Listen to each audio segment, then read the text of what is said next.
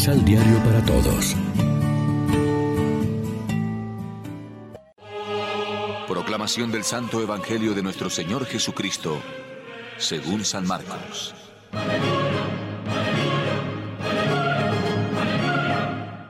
Se acercaron a Jesús los fariseos, y con ellos estaban unos maestros de la ley, que habían llegado de Jerusalén. Esta gente se fijó en que algunos de los discípulos de Jesús comían los panes con las manos impuras, es decir, sin lavárselas. De hecho, los fariseos y todos los judíos, aferrados a la tradición de los mayores, no comen sin haberse lavado cuidadosamente las manos. Y tampoco comen al volver del mercado sin lavarse antes.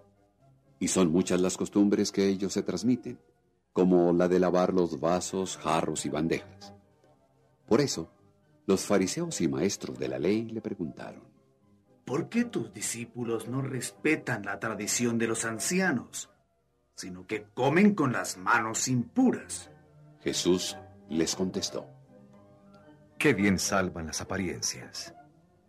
Con justa razón hablaba de ustedes el profeta Isaías cuando escribía, Este pueblo me honra con sus labios, pero su corazón está lejos de mí. El culto que me rinden de nada sirve. Sus enseñanzas no son más que mandatos de hombres. Ustedes incluso dispensan del mandamiento de Dios para mantener la tradición de los hombres. Y Jesús hizo este comentario. Ustedes dejan tranquilamente a un lado el mandato de Dios para imponer su propia tradición. Así, por ejemplo, Moisés dijo, Atiende a tu padre y a tu madre. Y también, el que maldiga a su padre o a su madre, morirá. Ustedes, al contrario, afirman que un hombre puede decirle a su padre o a su madre, no puedo ayudarte porque todo lo mío lo tengo destinado al templo. En este caso, según ustedes, esta persona ya no tiene que ayudar a sus padres. Así pues, ustedes anulan la palabra de Dios con la tradición que se han ido transmitiendo y hacen muchas otras cosas parecidas a estas. Lección Divina Amigos, ¿qué tal? Hoy es martes 7 de febrero y a esta hora, como siempre, nos alimentamos con el pan de la palabra que nos ofrece la liturgia.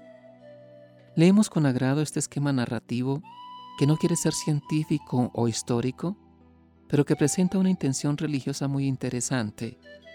Nos está diciendo que todo procede de Dios y que todo lo ha pensado para bien de la raza humana.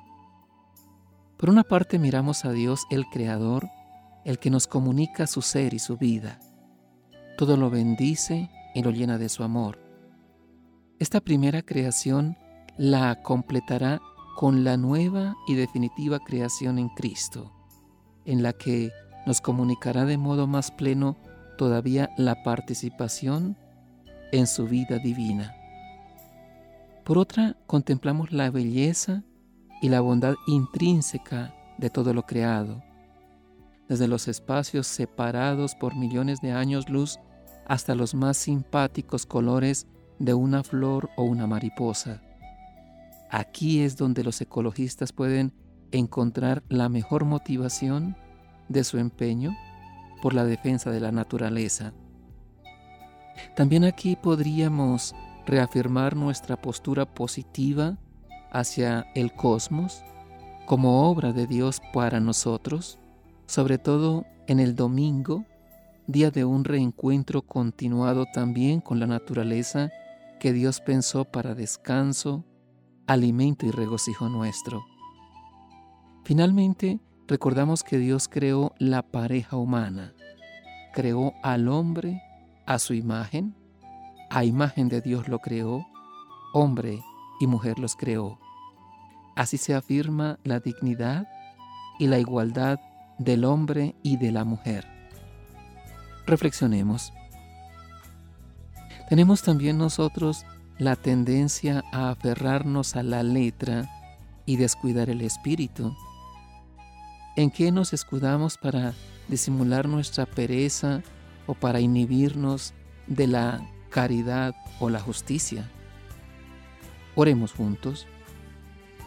Señor Jesús, danos tu gracia para que podamos honrar a Dios de corazón y con obras de amor antes que de palabra y solo exteriormente.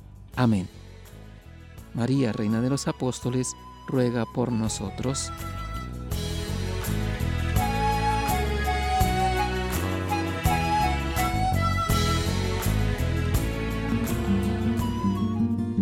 Complementa los ocho pasos de la Alexio Divina adquiriendo el emisal Pan de la Palabra en Librería San Pablo o distribuidores.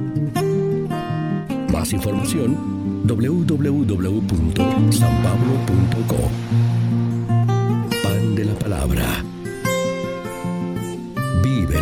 Reflexión.